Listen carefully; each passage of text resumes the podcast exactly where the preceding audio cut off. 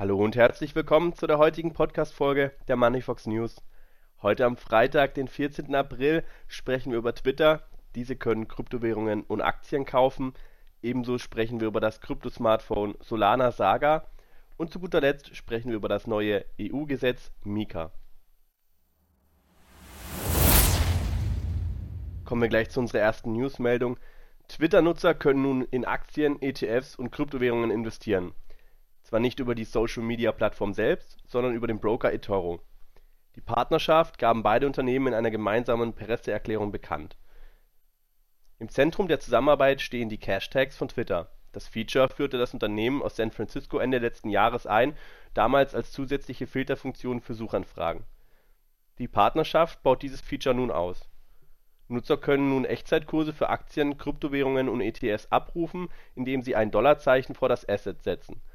Ein Button leitet den User zur Broker-Plattform von eToro über, wo am Ende getradet werden kann. Bei der Einführung der Krypto-Cash-Tags gebe es derzeit technische Probleme, erklärte ein eToro-Sprecher gegenüber den Medien. Man arbeitete derzeit an einer Lösung. In den nächsten Tagen werden mal alle Funktionen für die Cash-Tags ausgerollt haben. Die Suchfunktion wird bei Twitter-Nutzern derweil immer beliebter Laut Pressemitteilungen verzeichnet die Plattform durchschnittlich 4,7 Millionen Suchanfragen über die Cashtags pro Tag. Allgemein passt die Partnerschaft in die Umbaupläne von Elon Musk.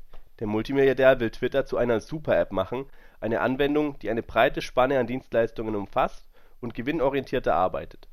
Dafür setzte Musk mehrere Maßnahmen um, wie eine kostenpflichtige Verifizierung von Accounts und entließ massenhaft Personal von ehemals 8000 Mitarbeitern sind nur noch 1500 bei Twitter beschäftigt.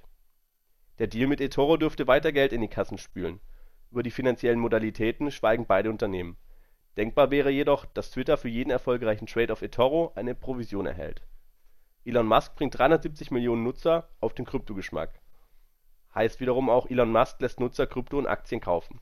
Und auch der Kryptospace dürfte Kapital aus der Partnerschaft schlagen Immerhin werden so auf einen Schlag ganze 360 Millionen Nutzern auch Kryptowährungen angeboten. Die Adoption von Bitcoin und Co. durch den Mainstream könnte so schlagartig steigen. Kommen wir gleich zur nächsten News-Story. Solana kündigte gestern die Einführung seines lang erwarteten Krypto-Smartphones Saga in einer Live-Veranstaltung durch die Mobile Division an. Ab heute liefert Solana Labs die seit Juni 2022 zur Vorbestellung angebotenen Android-Handys aus Schließlich soll das Gerät ab dem 8. Mai auch im allgemeinen Handel erhältlich sein. Dabei liegt der Preis bei rund 1000 US-Dollar, was derzeit knapp 905 Euro entspricht. In einem schlichten Design möchte Solana Labs in Kooperation mit dem datenschutzorientierten Technologieunternehmen OSOM den Marktführern Apple, Samsung und Google Konkurrenz bieten das Solana-Smartphone verfügt über eine Mobile Snapdragon 8 Plus Gen Plattform, die darauf abzielt, dem Benutzer in Kombination mit einem integrierten sicheren Element, einer Funktion namens OSOM Seed Vault, Geschwindigkeit für die Ausführung mehrerer Aufgaben zu bieten. Dabei können Nutzerinnen Transaktionen auf dem Gerät mit biometrischen Daten signieren. Beim Einrichten ihres Geräts könnte Saga-Benutzer einen Saga Genesis Token NFT beanspruchen ein gerätespezifisches NFT, das die Grundlage eines Premium-Programms für Saga-Benutzer bilden wird. Weiter geht's mit der letzten Newsmeldung. Der neue EU-Regulierungsrahmen für Kryptowährungen, bekannt als MiCA, wird voraussichtlich am Dienstag oder Mittwoch nächster Woche im Europäischen Parlament debattiert, wobei die endgültige Abstimmung einen Tag später erfolgen soll.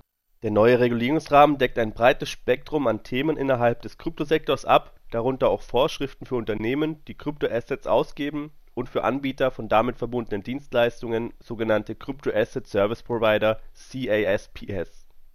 Zu den betroffenen Unternehmen gehören Kryptobörsen, Verwahrungsanbieter, Anlageberater, Stablecoin-Emittenten und eine Reihe anderer Unternehmen, die auf dem europäischen Markt tätig sind.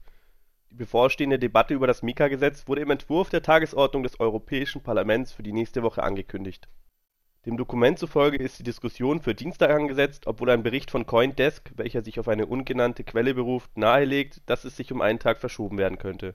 Nach der Abstimmung im Europäischen Parlament wird das Gesetz wahrscheinlich im Juni dieses Jahres in Kraft treten, wobei einige der wichtigsten Bestimmungen voraussichtlich 12 bis 18 Monate später in Kraft treten werden. Obwohl der Entwurf bereits im Juli fertiggestellt wurde, ist MiCA aufgrund der zahlreicher Verzögerungen im Zusammenhang mit den Diskussionen über den Gesetzestext, der in alle der 20 Amtssprachen der EU übersetzt werden muss, noch immer nicht in Kraft getreten Nach Ansicht der Befürworter von Mika wird das neue Gesetz Europa dabei helfen, Unternehmen aus dem Kryptosektor anzuziehen und gleichzeitig klare Regeln für die Arbeitsweise dieser Unternehmen aufzustellen.